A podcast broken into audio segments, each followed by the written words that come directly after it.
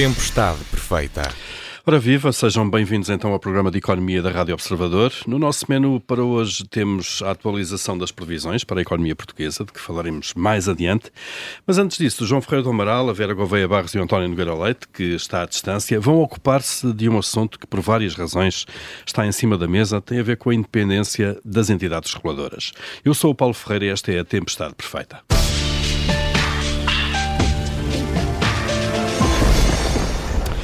Há uma polémica pública entre o ex-governador do Banco de Portugal, Carlos Costa, e o atual primeiro-ministro António Costa sobre uma alegada pressão a favor de Isabel dos Santos e quis o destino que por estes dias fosse divulgado um estudo promovido pela Fundação Francisco Manuel dos Santos que nos fala precisamente desse tema a independência das entidades reguladoras em Portugal.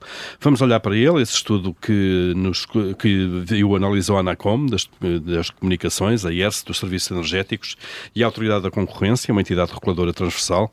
Eh, o trabalho diz que a IERS será mais política, o que a própria entidade já veio contestar, e que a Autoridade da Concorrência foi a que sofreu um maior eh, nível de cativações da sua despesa. João Ferreira do Amaral, vamos eh, olhar então para este estudo e para estas conclusões. Será que nós temos uma cultura já relativamente entranhada de regulação independente ou ainda temos alguma coisa para trabalhar nessa área?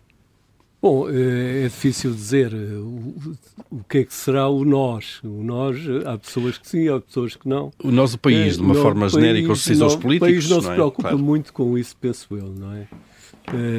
Normalmente são questões que só as pessoas mais atentas é que, enfim, estão, estão a par. As outras podem eh, pontualmente sofrer alguns, alguns efeitos quando há um enviesamento, de uma forma ou de outra, mas, eh, e principalmente quando há aumentos de preços, como é o caso agora da energia. É, mas penso que não é um assunto que cative muitas pessoas em termos de, de opinião pública generalizada.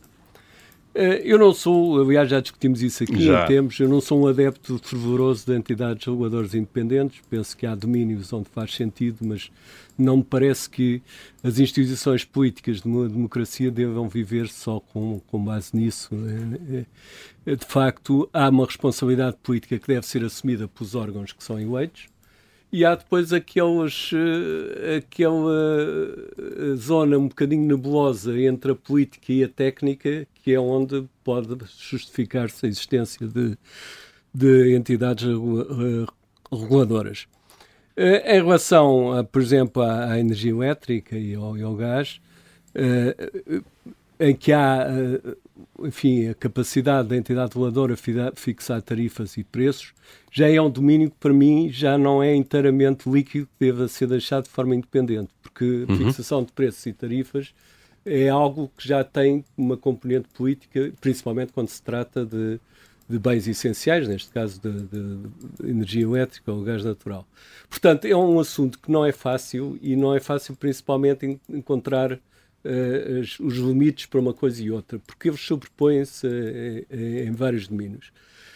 Mas, mas nesse caso, já agora, João, e o João defende de facto que, que deve haver limites a esta regulação independente, o melhor era assumi-lo diretamente. Penso que sim, é? a questão é justamente essa. Eu acho que, até porque muitas vezes pode haver um efeito contrário, inclusivamente, de, do facto de deixar a decisão para entidades independentes seja uma forma de responsabilização do setor político que é claro. muito simples quando as coisas correm mal mandar essa responsabilidade para, para o outro lado. Uh, e por isso, uh, acho que, do meu ponto de vista, as entidades reguladoras independentes devem ser mesmo independentes, se achar que é importante que existam. Como digo, eu sou muito parcimonioso nisso. Uh, mas e, naquelas decisões que têm inevitavelmente uma componente política, que não é apenas técnica, embora Uh, basta olhar para os estatutos de, dessas entidades para verificar o grau de tecnicismo que tem que ter. Mas naquela, naquela zona em que há uma pressão, ou que há uma, uma dimensão política também, uhum. uh, nesse caso eu penso que, que é, tem de se arranjar um sistema de não passar a responsabilidade, a responsabilidade. para. Claro. E eu entendo uma dimensão política quando da decisão há quem beneficie e quem perca. Isto é, quando há uma arbitragem entre grupos sociais que ganham e grupos sociais que perdem numa decisão. Que, é o caso das, das tarifas. Das tarifas, é o caso é? que eu claro. dou, dou, como exemplo. Nessa altura, penso que não, não pode ser uma, uma entidade uh, independente, como por exemplo na área da concorrência penso que pode ser, porque aí trata-se mais de verificar se a lei está a ser cumprida, etc. E portanto, nesse aspecto, penso que não há grande, grande prevenção contra isso. Na, quando há decisões que são de facto têm uma, consequências políticas, é complicado. Vera, eh, como é que se coloca nesta eh, nesta discussão eh, sobre se, antes uhum. de mais se devemos ter ou não entidades, tantas entidades reguladoras independentes e depois se elas devem ser independentes a fingir ou de facto.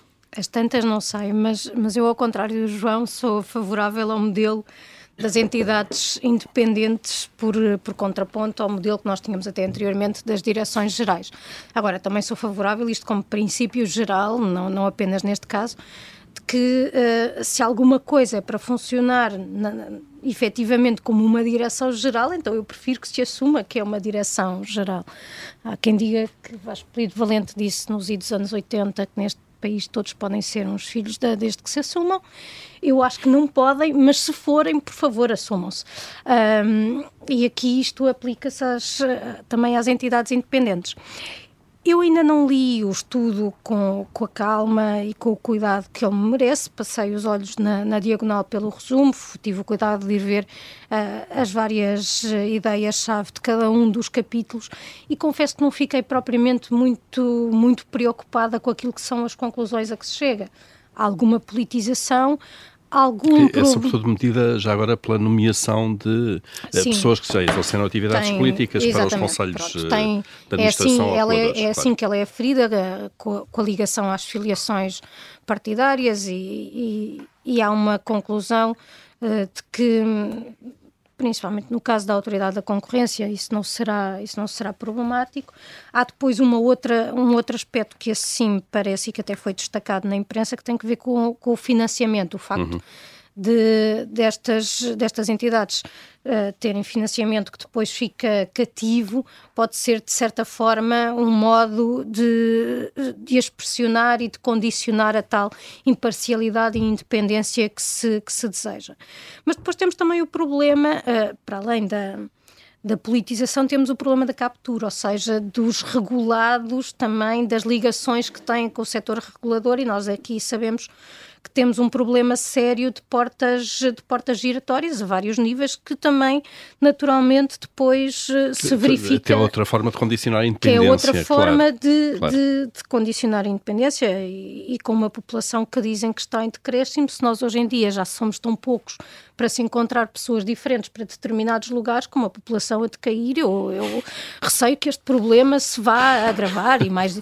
E, e, e se hoje eles passam de um sítio para o outro, receio que no futuro possam estar nos dois sítios ao mesmo tempo, por falta de pessoas. A regular e a ser regulado. Uh, sim. Uh, depois temos um, um, outro problema que também não é exclusivo aqui da, destas, destas entidades, que é a questão do, do, personalismo. Ou seja, nós temos instituições que não têm suficiente força e, portanto, vivem muito das pessoas que as comandam. E, aliás, isto é, isto é, é uma tendência geral até mesmo na forma como se lida com as críticas que são feitas, que são sempre vistas enquanto ataques pessoais e não um, um olhar eh, desejavelmente construtivo sobre o trabalho que é feito, sobre a forma como, como as funções são, são desempenhadas. Portanto, eh, eu, eu, em resumo, diria que não vejo nas entidades eh, nestas entidades reguladoras mais vícios que aqueles que encontro noutras. Por aí fora. Uh, exato, por aí fora. Estão, estão, estão bem para nós. António Nogueira Leite, como é que olha para este, para este estudo e para esta discussão que, que, que é importante? Bom dia. Eu, eu, também não li ainda o estudo com detalhe, passei uh, os olhos na diagonal sobre a metodologia seguida e as, uh, e, a, e, as conclusões. Devo dizer, em primeiro lugar, que eu acho que a regulação uh, tem um papel importante, porque é uma forma eh, de tornar mais visível, dentro de regras que são pré-estabelecidas pelo Estado, eh, o funcionamento das empresas e não, eh, que são em setores regulados e não as deixar ao livre-arbítrio e, enfim, à vontade e, ao capricho dos governantes em cada momento. Portanto, é uma forma de criar regras regras claras, duráveis e que efetivamente foram no início, no seu estabelecimento das regras de jogo, alvo de decisão política. E funciona bem, na generalidade, todos os países mais desenvolvidos têm, têm entidades reguladoras independentes. Portanto, concordo com o princípio, Uh, e, e, diria que quando o critério é que, uh, que uh, as entidades, como dizia João há bocado, que, enfim, o problema é quando se arbitra entre interesses de um e outros, a Autoridade da Concorrência também o faz. Porque arbitra entre consumidores e produtores, arbitra entre produtores ao longo de uma cadeia de valor, portanto, quer dizer, esse argumento está sempre presente respeito perfeitamente quem tem opiniões diversas, mas eu acho que não só uh, se justifica no plano dos princípios, como também a prática tem mostrado que, em regra, funciona melhor uh, do que uh, quando a decisão depende exclusivamente do governo. no caso português, enfim, as metodologias são sempre falíveis, repare. Eh, eu, a partir de certa altura, posso criar regras em que só os professores universitários que nunca tenham exercido funções partidárias ou que tenham estado próximo de organizações eh, podem ser reguladores. Portanto, se calhar eh, tem que ter um sistema que olhe mais para as condições, para as condições concretas de cada caso. Dou-lhe um exemplo. Eu não sei se alguém que foi assessor uh, e que depois não tem nenhuma ligação ao governo e que vai para um órgão de regulação, alguém que foi ministro, que não tem nenhuma ligação ao governo, não tem nenhuma dependência, terá de necessariamente ser menos independente do que um ativista que nunca teve nenhuma ligação formal e que é professor universitário. Uhum. Portanto, eu não sei quem é que vai ser mais independente. E à partida depende, também, não, também não sei. Também depende, não sei. Depende não é? mais das, de cada pessoa em si, da forma como, Eu acho que depende do, do muito propriamente do, do, formalismo das ligações, muitas vezes. Depende muito de cada pessoa em si. Não, e sobretudo depende dos formalismos que existam no momento e que existam depois. Uh, porque uh, uh, eu tenho que estar atento àquilo que é o passado das pessoas, mas também àquilo que é o seu futuro após o exercício de funções de, de regulação. Agora, eh, eu, por exemplo, não concluo que a ERS seja, ao contrário do estudo, e é, é essa parte, como veio logo nas notícias, fui ver, eh, eu não tenho a certeza que a ERS seja, enfim, as pessoas sigam uma, para além do seu objeto de regulação, sigam, eh, enfim, um desígnio político, não necessariamente governamental, uhum. para além daquilo que é o, charter, ou seja, que são as funções de, que estão incumbidos, do que, por exemplo, a ANACOM. Não tenho essa certeza. Não, eh, e, portanto, acho temos que ter cuidado na avaliação, uh, enfim, na, na, aplicação destes, destes princípios. Embora, a verdade seja dita, que a metodologia usada seria uma metodologia que provavelmente seria usada em muitos outros países na Europa ou nos Estados Unidos. Portanto, isso não me não, me, eh, não, não é, digamos, uma crítica fundamental. Uhum. É só dizer que temos que ter cuidado na apreciação claro. caso a caso, porque há pessoas que nunca tiveram ligação a nada e estão umbilicalmente ligados. Eh, pois, e que podem ser menos uh, corretos na, na, e, e no exercício das funções não, do outro, claro. e, outro aspecto, e outro aspecto muito importante, há pessoas que têm muito medo. Uma pessoa pode ser absolutamente independente, mas se for medrosa, vai ser um mau regulador. Uhum. Pois é, preciso autoridade Porque aqui. esta ideia de que não há pressões de regulados, que não há pressões de outras entidades, de partidos, de sociedades de advogados, do que é que seja que represente determinados clientes interessados, uh, ameaças de processo, etc. Quer dizer, claro. quem já passou por isso sabe que isso é o pão nosso de cada dia, não é? Claro. E, e, e, e portanto, tão importante como ser independente é ser corajoso. Uhum. Uh, João Ferreira do Amaral, uh, olhando, uh, nos últimos anos tem-se falado muito das cativações e até que ponto é que os governos, ou o Ministro das Finanças, se quisermos, deverá ter ou não poder para, no fundo, para cativar verbas que são muitas vezes verbas próprias, receitas próprias dos reguladores. Vê aqui um problema ou acha que é um detalhe que também sem importância? pode ser um problema. Eu vejo um problema em geral com as cativações. Tenho sempre uhum. defendido que é uma que é algo que não devia existir, tirando aquela pequena parte que há sempre para fazer face a imprevistos, uh, as cativações ao nível que normalmente existem no nosso orçamento, a meu ver, desfiguram o orçamento. E nesse aspecto também, não sendo eu jurista, acho que deveria ser considerado de constitucionalidade duvidosa, que, que depois, no fundo, o orçamento real seja aquele que o Ministério das, o Ministro das Finanças decide que seja ou não seja. para este, por este aspecto, uh, sem dúvida nenhuma, que pode ser um fator de, de pressão sobre, sobre claro. a entidade. Se, se há partida, repare, muitas vezes sucede nos serviços públicos que há partida se sabe que o orçamento que lá está não vai ser cumprível, não é cumprível e que vai ser preciso descativar coisas. Ora, se é uma coisa essencial que fica nas mãos de um, de um Ministério, é evidente que a tal independência se reduz. Isso Depois, é mas fica em causa. Não quer dizer que tenha sido o caso. Que, ou, ou que seja com esse objetivo. Com objetivo claro, mas a verdade claro. é que pode criar condições para isso. Vera, para fechar este tema num minuto, pode ser? Um comentário final?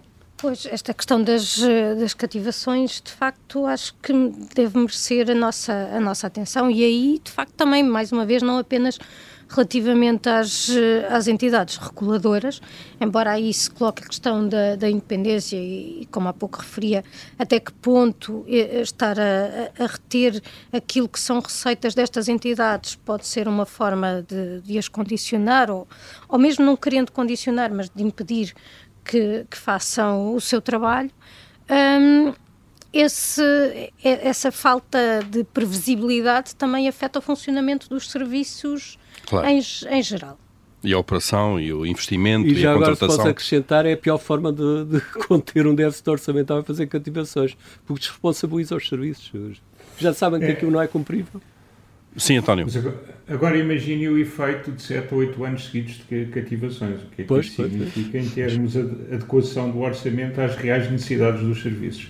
Pois, isso muda, se calhar, até a cultura de uma forma genérica, sim, sim. Como, como, como, a gestão de serviços públicos é Sim, feita. como o João estava a dizer. Exatamente. A dizer. Muito bem. Vamos abrir o nosso Comitê de Crédito. Vamos começar aqui pelas aprovações. António Nogueira Leite, o que é que aprova esta semana? Olha, eu aprovo algo de que vamos falar a seguir, imagino, uh, que é uh, haver alguns dados positivos uh, em algumas economias, nomeadamente, mas que têm que ser vistos com muito cuidado, não é? E que implicam muito mais informação nos, nas semanas e nos meses subsequentes. Mas existem alguns indicadores, quer na Alemanha, quer em Espanha, de que alguns países, algumas das grandes economias europeias, podem eh, ter neste momento já a inflação em, em clara desaceleração, aproximando-se, portanto, do pico. Uh, vamos ver, quer dizer, os dados não permitem inferir com segurança que estamos próximos desse, uh, desse período, mas são suficientemente relevantes para que, por exemplo, na Alemanha tivessem levado a uma melhoria das expectativas das expectativas do, da, dos, dos, empresários e dos consumidores, eh, que foi aliás anunciada hoje eh, pela, pela, pela imprensa alemã da especialidade. A mesma coisa também nos Estados Unidos. E, e, por isso, enfim, são, são apenas indicações mas mais vale boas indicações do que más indicações, e essas, embora não tenham um significado profundo e não nos possam levar a conclusões uh, definitivas, nem uhum. pouco mais ou menos, são claramente no sentido uh, que nós gostaríamos de ver. Claro. Portanto, eu acho que é, é um facto positivo. É assim, podemos, podemos, em alguns países, já ter passado de facto o cabo das tormentas na inflação, não é? Vamos ver, vamos ver. Vamos ver, vamos ver. Só foi do Amaral, o que é que aprova? Vou uh, dar um, um, o meu exemplo de um facto político que pode ter uma importância muito grande sobre, sobre a economia, uh, se, se prosseguir. Que foi esta, para mim, inesperada, não sei se provavelmente os, os especialistas em ciência política esperariam, mas foi inesperada a melhoria das relações entre os Estados Unidos e a China. Que, ficou foi, que eles fizeram agora, claro. a questão de ficar publicamente isso uh, visível. Isso pode ser um ótimo sinal em termos de economia, porque eh, é evidente que quer o impacto sobre a guerra da Coreia, quer da cooperação económica mundial em geral, eh, perdão, da Coreia do, do da Ucrânia, quer uhum. o, o impacto sobre a, a, colaboração económica internacional eh, pode ser grande e positivo. Portanto, claro. Penso que a partida é uma boa notícia. É, há um sinal, pelo menos, de desanuviamento, desanuviamento. não é? que, é que, agora é fundamental por causa das expectativas neste momento. Sem dúvida, com tanta certeza. Vera Gouveia Barros, o que é que aprova esta semana? Eu esta semana aprovo a decisão de Rod Stewart de não atuar no Mundial do Qatar. Ele recebeu até um convite, é, pagavam-lhe um milhão de euros, mas ele disse não, não, não, em boa consciência não posso ir uh, a um país que não tem respeito por direitos humanos, que vai promover um, um Mundial cujos estádios foram construídos à custa da vida de centenas de trabalhadores e, portanto, eu não alinho nisso. Era bom que nós pensássemos de facto no papel que o futebol tem na economia, na sociedade, como um, como exemplo e, e, que usássemos nestas circunstâncias. Mas infelizmente parece que os exemplos não são os melhores. A FIFA veio hoje apelar a que durante o, o Mundial houvesse um cessar-fogo entre a Ucrânia e a Rússia, do estilo, ah, vá lá, agora durante o mês não se matem, depois no Natal já podem tratar disso, assim atendem têm de fazer a ceia, que aquilo dá tanto não, trabalho. Mas a FIFA é muito preocupada com, com, o conflito quando não se preocupou com a realização Exato. do Mundial no Qatar, não é? Preocupa, por um lado, preocupa-se com o conflito nesta altura e, por outro lado, não, não se preocupa com uma série de outras realidades. Portanto, Rod Stewart, se estás a ouvir o Tempestade Perfeita, toma o meu like. Está feito. Para Rod Stewart, então aprovado. Vamos, vamos aqui aos chumbos. António, o que é que chumba esta semana?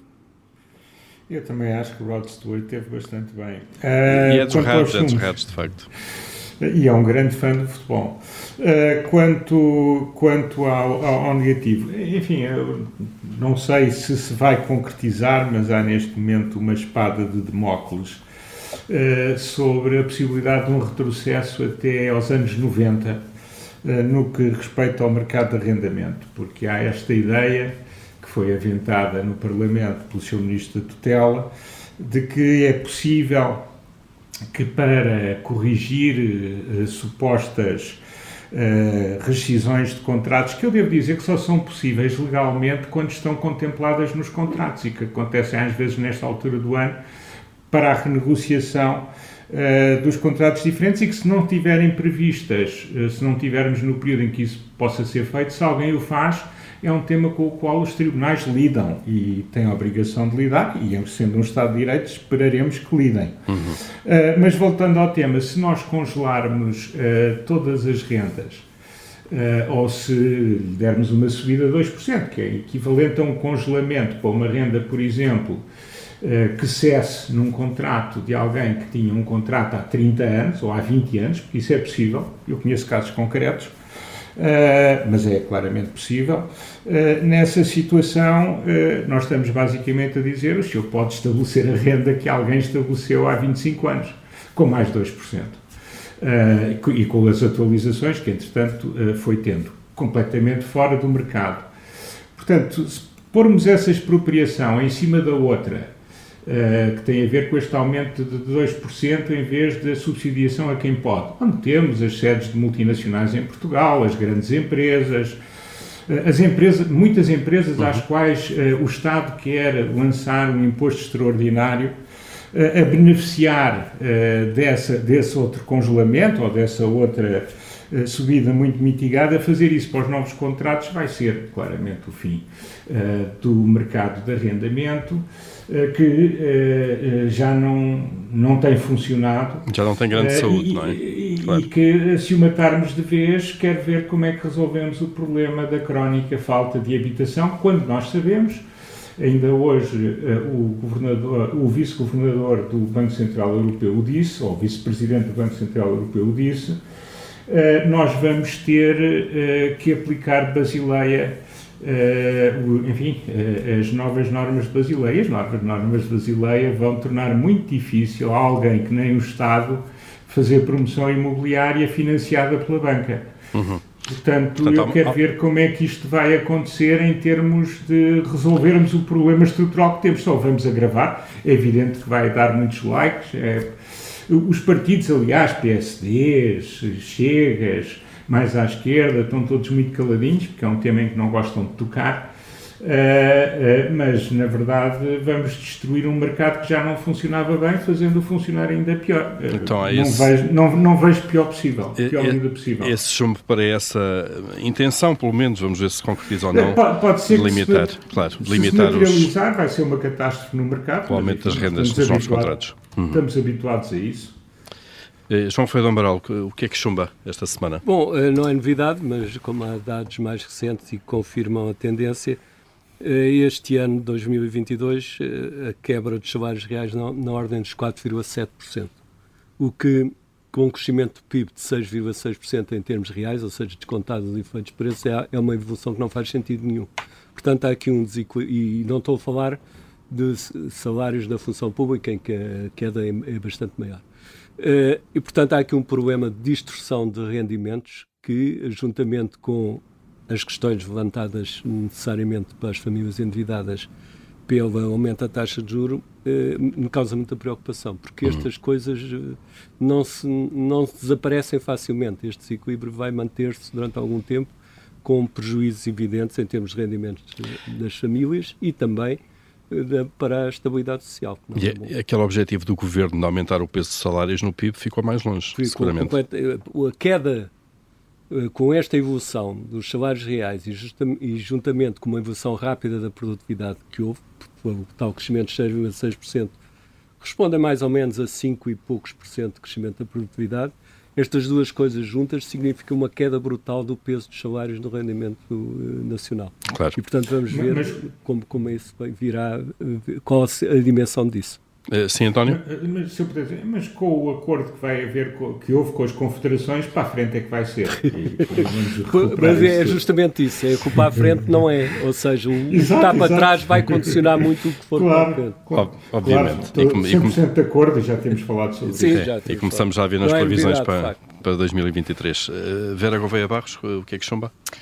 Bom, se eu aprovei a coerência de Rod Stewart, agora vou uh, chumbar uma estranha forma de coerência, que é a, a justificação que Paulo Raimundo dá para os baixos salários pagos aos funcionários do partido. Uh, ele explica com a necessidade de colocar os funcionários no fundo, a sentir aquilo que, que tem que ver com, com, a sua agenda, não é? Uh, uh, Pronto, portanto, aquele é, é uma interpretação sui generis daquele faz o que eu digo, não faças o que eu faço. Aqui é olha para o que eu digo e depois faz uh, em função daquilo que eu estou a contestar. E resta-me uh, desejar que o PCP nunca coloque na sua agenda questões de tortura, uh, porque senão, coitadinhos dos funcionários, também vão ter de ser submetidos a ela, para saberem para, para do que é que estou a falar. Claro. Embora e... agora perceba muito melhor que não se pronuncie sobre gulags e coisas assim do género. Isso a propósito de, de, de entrevistas deste fim de semana que revelaram Sim, que o, os funcionários do PCP têm um ordenado à volta de 750 líquidos, incluindo o próprio novo secretário-geral. Exatamente. Muito Pronto, bem. Mas aí são todos. É, igualdade. Coerência, igualdade. Muito bem, uh, fechamos aqui o nosso Comitê de Crédito, mais avaliações uh, positivas e negativas na próxima semana.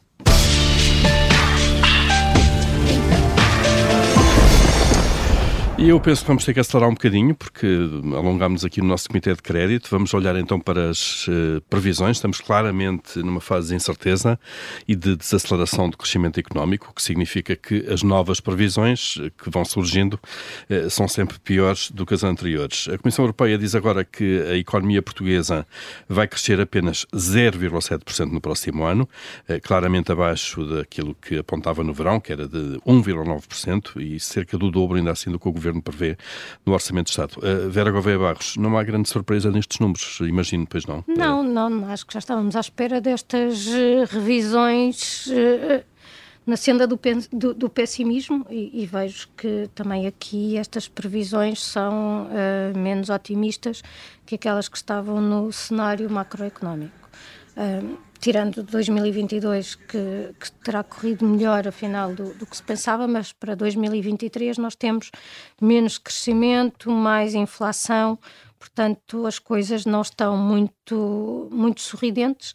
Um, a Comissão faz a, a, apenas. A, tem aqui um aspecto positivo que cumpre destacar, que é um, a apreciação que faz relativamente à evolução das finanças públicas, em que saúda o controle do déficit e, e a redução da, da, dívida pública, mas também aí, face à incerteza de como vai, vai, se vai comportar a economia, também aí, porque nós temos, sabemos que, que o, nosso, o nosso orçamento funciona muito à base dos estabilizadores automáticos, claro. portanto, se a economia não, não, não crescer aquilo que se esperava, também o comportamento do déficit acusará isso.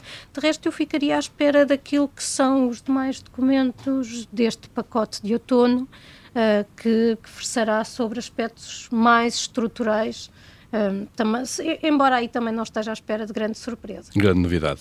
António Nogueira Leite, surpreendido com estes números ou não? Eh, não, uh, aliás, já estávamos à espera com a informação lateral que íamos tendo que a revisão fosse no sentido da baixa. Uh, enfim, ainda não é substancialmente diferente daquilo que o governo projeta, embora seja claramente mais negativo. Uh, também na altura tinha dito que, do meu ponto de vista, a projeção do governo era o limite superior das possibilidades de evolução da trajetória. Eh, penso que vamos estar ainda mais algum tempo revendo negativo, uh, em baixa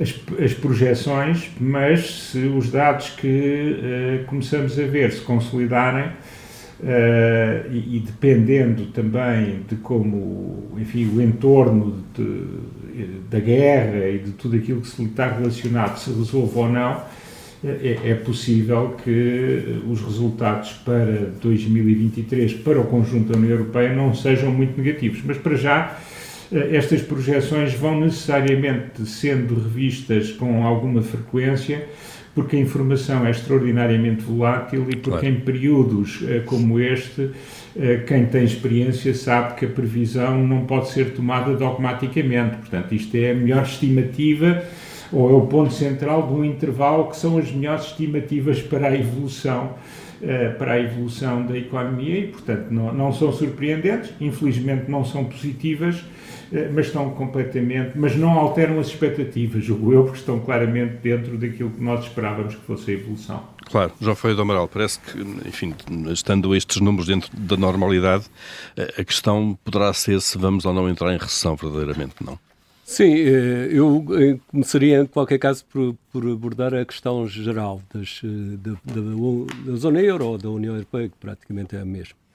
Há uma coisa que, embora seja nítido que se prevê uma desaceleração, como é óbvio, do crescimento, há uma coisa que eu penso que é de salientar. Não é um cenário de crise. O que, o que a, Euro, a Comissão Europeia agora enfim, projetou uhum. não é um cenário de crise. Não quer dizer que eu não venha a ceder, porque a instabilidade é muito grande. Mas a verdade é que se estas eh, previsões estiverem corretas, é um cenário de desaceleração económica, mas não é nem de longe um cenário de crise, e não só por causa do crescimento ainda ser positivo para 0,3% para a zona euro. É porque a inflação prevista é de 6%. Ora, 6% dificilmente se pode considerar um, um fenómeno de grande inflação, de grande crescimento. Até mais abaixo do que aquilo que temos agora, claro. Portanto, há uma desaceleração. Provavelmente tem a ver com, aliás, o que o António já referiu, alguma perspectiva de, de, de, já se ter atingido o máximo. Portanto, não, há, não vejo razão para, com este cenário, mas repito, poderá eventualmente não se cumprir e ser muito pior devido à instabilidade que existe, mas com este cenário não se pode falar de, de uma crise verdadeiramente. Há uma desaceleração económica, como houve uma aceleração, e isso é o pão nosso cada dia. Respe... no respeito a Portugal, primeiro de razão, porque o, o, os, o crescimento económico até previsto é superior uh, ou da, da, zona euro, e portanto também não se pode falar de, um, de uma situação de crise se isto se verificar. O problema é um problema mais de, de, crescimento económico visto em perspectiva, porque está previsto 0,7% de crescimento. Infelizmente não é assim tão diferente como foi na, a partir do ano 2000, em que tivemos uma prática estagnação económica do ano Estamos alinhados com esse nosso terrível passado. Esse é que é, é o mal, é claro. que e isto pode, poderá estar muito afetado pelas questões conjunturais, mas infelizmente também é algo que não espanta do ponto de vista estrutural e que é completamente insuficiente para que Portugal possa ter um, minimamente uma, uma evolução minimamente estável. Portanto, uh, do, ponto, do ponto de vista destas projeções imediatas, não tenho, enfim, acho que, que elas fazem sentido. E, mas tenho a esperança que até venham a ser melhores, quer para a zona euro, quer para Portugal, se de facto a guerra da Ucrânia tiver uma evolução positiva, claro, no sentido de se acabar muitas... com as operações de guerra, etc. Essa é uma das variáveis importantes são em cima da mesa é. e que ninguém domina. Muito bem, vamos uh, rapidamente para o fim do nosso programa e pedia-vos aqui alguma, alguma rapidez também aqui na tirania. João, começando por si novamente, o que é que mandava? O aspecto que já referi, que já tenho referido antes, mas continua atual, uma avaliação das, das grandes transferências de rendimento e de riqueza que resultam deste fenómeno de uma inflação para um espaço que não estava habituado a ela e que, do meu ponto de vista, houve um atraso muito grande das autoridades, quer das europeias, quer das nacionais, em responder a, a essa situação de crise. Muito bem. A Vera Gouveia Barros? se mandasse? Eu também mandava fazer uma avaliação, mas aqui das, daquilo que são as medidas e as políticas levadas a cabo pelas, pelas entidades reguladoras. Por exemplo, nós temos falado sistematicamente uh, da questão da iliteracia financeira. O Banco de Portugal tem programas para a combater, já tem alguns anos, portanto, acho que podíamos fazer uma avaliação de impacto sobre, uh, os, sobre esses programas. Têm, têm resultados? Que, que, como é que se comparam com outras iniciativas até privadas? Uh, acho que isso faz sentido. No estudo que sobre o qual nos debruçamos na, na, primeira parte do programa, há um capítulo sobre a avaliação destas entidades, mas falam de indicadores. Isto é uma coisa diferente, é olhar para várias. Uh, várias iniciativas destas entidades e fazermos uma avaliação de impacto. Muito bem, avalia-se o impacto mandado. de políticas públicas. António Nogueira Leite, o que é que mandava, se mandasse? Olha, se eu mandasse, eu, uh, por uma questão de transparência e até para tornar claro o ponto de situação em que estamos, eu fazia com que a União Europeia uh, demonstrasse aos seus cidadãos o que é que tem sido feito nos últimos 10 anos, nomeadamente em termos de descarbonização, o que é que ainda vai ser feito até 2030, uh, eh, para uh, que se perceba o, que é que é, o que é que são verdadeiras políticas, que muitas estão a ser levadas a cabo, de atacar as causas das alterações climáticas para distinguir isso, eh, de, enfim, do mero agito próprio, eh, que, enfim, faz parte, todo, sempre existiu, mas que pode não ser o caminho para resolver um problema que é seríssimo, no qual se estão a gastar bastante recursos, e bem, no qual se tem que pôr muito empenho, procurar o melhor da ciência, o melhor da técnica, Uh, e, e, e, também para mostrar à população, de facto, o, o, qual é o caminho que estamos a seguir uh, e demonstrar aos outros uh, o que é que eles também devem fazer. Muito bem, estão feitas então as vossas. Estão dados os vossos mandamentos para esta semana. Tempestade Perfeita a ficar por aqui. Voltamos para a semana. Até lá já sabe que pode ouvir-nos sempre em podcast nas plataformas habituais.